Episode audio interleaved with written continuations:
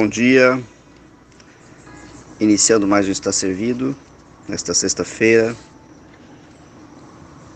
dia sexta-feira, dia 14 de janeiro de 2022. Estamos compartilhando essa semana é, o assunto, abordando mais o assunto sobre amar e servir. E eu queria abordar um, um, assunto que tem falado muito ao meu coração essa semana e semana passada, que é a respeito da ressurreição de Jesus, o que, é o, o que ocorreu após a ressurreição, a ressurreição de Jesus, né? A reação dos discípulos, a reação de algumas discípulas também, como eles se comportaram, né? E eu queria dar mais um exemplo aqui com você, eu quero dar mais um exemplo, aliás, que está em Lucas capítulo 24, e diz assim o texto: é, Naquele mesmo dia, dois discípulos estavam indo para a aldeia chamada Emaús, que ficava a uns 10 quilômetros de Jerusalém. E iam conversando a respeito de tudo o que é, tinha acontecido, no caso a morte de Jesus, né? Enquanto conversavam e discutiam, o próprio Jesus se aproximou e ia com eles porém os olhos deles estavam como que impedidos de reconhecer a Jesus. Aliás, de o reconhecer. Então ele lhes perguntou: O que é que vocês estão discutindo pelo caminho? E eles pararam entristecidos. Um, porém, chamado Cleopas, respondeu: Será que você é o único que esteve em Jerusalém e não sabe o que aconteceu lá nestes últimos dias? Ele lhes perguntou: Do que se trata? Eles explicaram: Aquilo que aconteceu com Jesus, o Nazareno, que era profeta, poderoso em obras e palavras diante de Deus e dos homens e de todo o povo. E como os principais sacerdotes e, os, e as nossas autoridades o entregaram para se, ser condenado à morte e, e o crucificaram, nós esperávamos que fosse ele que havia de redimir Israel, mas, depois de tudo isso, já estamos no terceiro dia desde que estas coisas aconteceram. É verdade também que algumas mulheres do nosso grupo nos surpreenderam é, indo de madrugada ao túmulo e não achando o corpo de Jesus, voltaram dizendo que tinham visto, que tinham que tinham tido uma visão de anjos, os quais afirmaram que ele vive. De fato, alguns dos nossos foram ao túmulo e verificaram a exatidão do que as mulheres disseram, mas não ouviram. Então ele lhes disse: Como vocês são insensatos e demoram para crer em tudo o que os profetas disseram. Não é verdade que o Cristo tinha que sofrer e entrar na sua glória? E, começando por Moisés e todos os profetas, explicou-lhes o que constava a respeito dele em todas as Escrituras. Quando se aproximavam da aldeia para onde iam, ele fez menção de que ia passar adiante.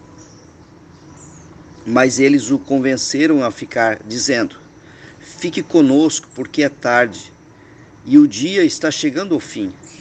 E entrou para ficar com eles. E aconteceu que, quando estavam à mesa, ele pegou o pão e o abençoou. Depois o partiu o pão e deu a eles. Então os olhos deles se abriram e eles reconheceram Jesus. Mas ele desapareceu da presença deles e disseram um ao outro: Não é verdade que o nosso coração nos ardia no peito quando ele é, nos falava pelo caminho quando nos explicava as Escrituras. E, e, e na mesma hora, levantando-se, voltaram para Jerusalém, onde acharam reunidos os onze e outros com eles, os quais diziam: De fato o Senhor ressuscitou e já apareceu a Simão. Então os dois contaram o que lhes tinha acontecido no caminho e como tinham reconhecido o Senhor no partir do pão. Amém.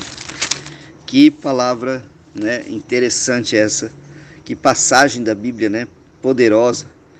É, o contexto aqui fala né, de não dos doze, mas dos, de dois discípulos daqueles 70 que também seguiam Jesus esporadicamente, não era tempo integral como os doze, mas eles seguiam Jesus é, ocasionalmente, né? Talvez eles, esses dois discípulos foram um daqueles dois que Jesus enviou de dois em dois, dos 70. É bem provável que sejam um deles, é, sejam dois deles. E aqui o contexto diz o seguinte: eles esperaram até o terceiro dia, né, para ver o que acontecia, mas não creram nas mulheres, no testemunho das mulheres que viram os anjos, né? Não creram também na evidência de que quando João e Pedro foram até o sepulcro correndo, se você for olhar lá no, no texto de João, está lá escrito, né?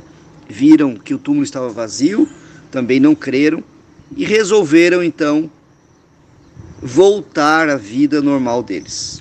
Essa é a realidade.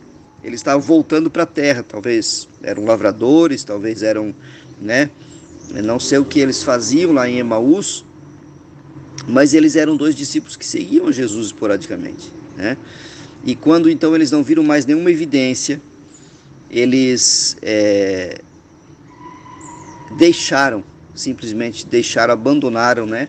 A, a cidade onde Jesus havia dito para eles ficarem, a região, e foi, e foram voltando para a terra deles.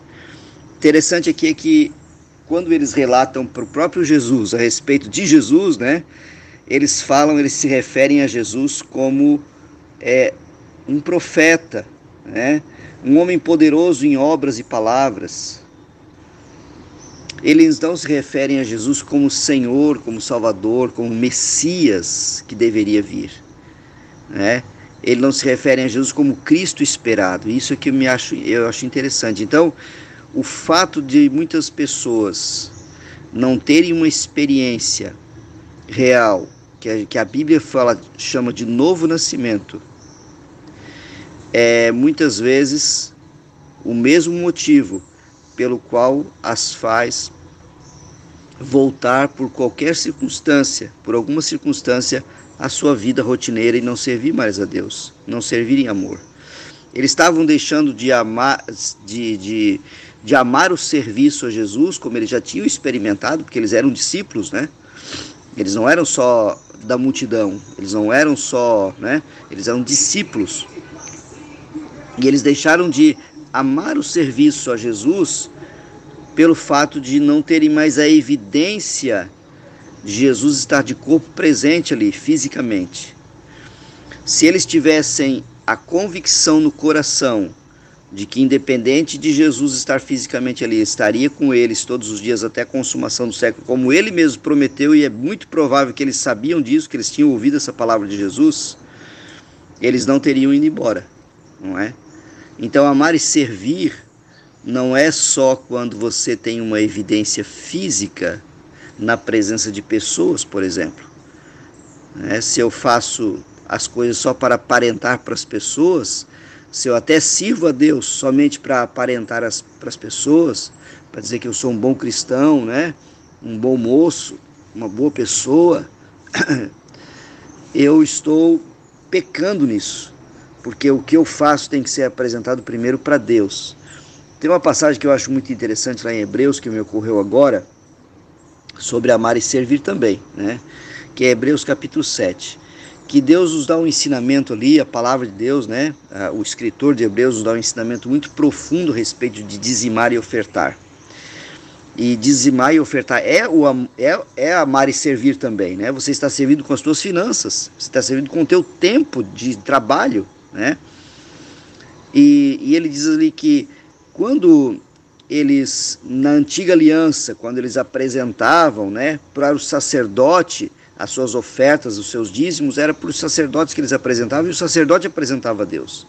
Mas hoje, na nova aliança, diz ali no texto de Hebreus 7, que nós apresentamos o nosso dízimo direto a Deus, é a Deus que nós apresentamos, assim como aconteceu com Abraão antes da lei.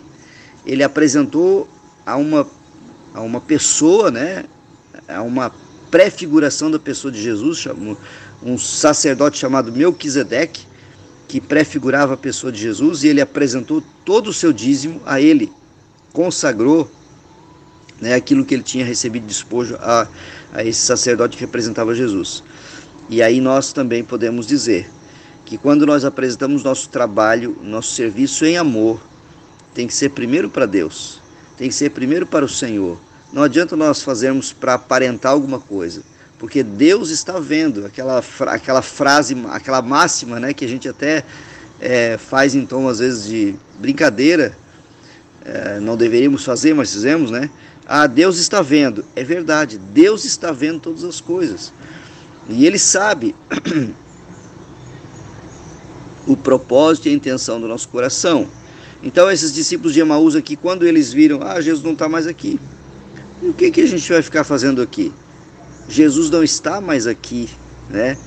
Foi naquele momento, naquele, naquele, naquela retorno, né? naquele tentativa de retorno para a vida, para a vida antiga, que exatamente, justamente, né? Jesus aparece para eles, caminha com eles, conversa com eles, é, admoesta, confronta a falta de fé deles, né, a falta de, de, de percepção da palavra, e depois então ele desaparece ali na, na presença deles, é, mostrando de que mesmo que fisicamente nós não estejamos na presença de pessoas, né, um líder nosso, alguém, nós estamos sempre na presença de Deus.